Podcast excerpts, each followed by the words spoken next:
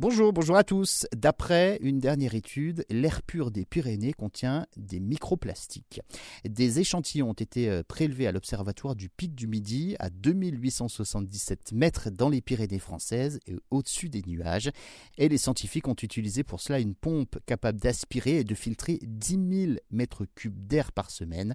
Tous les prélèvements contiennent effectivement des microplastiques provenant des emballages ou encore des plastiques industriels, des petites particules de 10 à 100 micromètres, alors dans des quantités effectivement sans risque immédiat pour la santé, mais significatives dans une zone où l'air est censé donc être dans les nuages. La pollution au plastique se trouve donc décidément partout aujourd'hui. Des scientifiques avaient déjà découvert des microplastiques euh, au fond des océans, dans les fleuves ou dans la neige de l'Everest et du Mont Blanc également. Mais euh, cette fois-ci, des scientifiques viennent d'en repérer également dans l'air pur de la montagne, c'est-à-dire dans les nuages. Ce qui est étonnant également, c'est que ce ne sont pas forcément des microplastiques produits chez nous en France.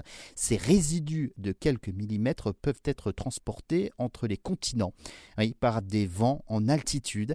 C'est ce que met en évidence donc cette étude.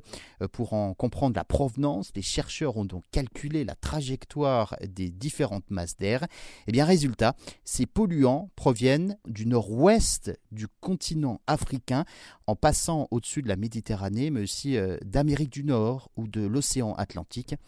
Les microplastiques, ces résidus de quelques millimètres, voyagent effectivement, c'est ça donc euh, la dernière info de cette étude. La pollution ne connaît pas de frontières. Cela montre qu'on ne peut pas juste envoyer le plastique à l'étranger, car eh bien, il va nous revenir sous une autre forme, d'autant que certaines de ces particules analysées, de l'ordre du micron, euh, sont d'une taille que nous pouvons respirer. Une nouvelle preuve qu'il faut mieux gérer nos déchets et nos emballages plastiques. Deux tiers des déchets produits dans le monde échouent aujourd'hui dans des décharges en dehors de toute filière de recyclage.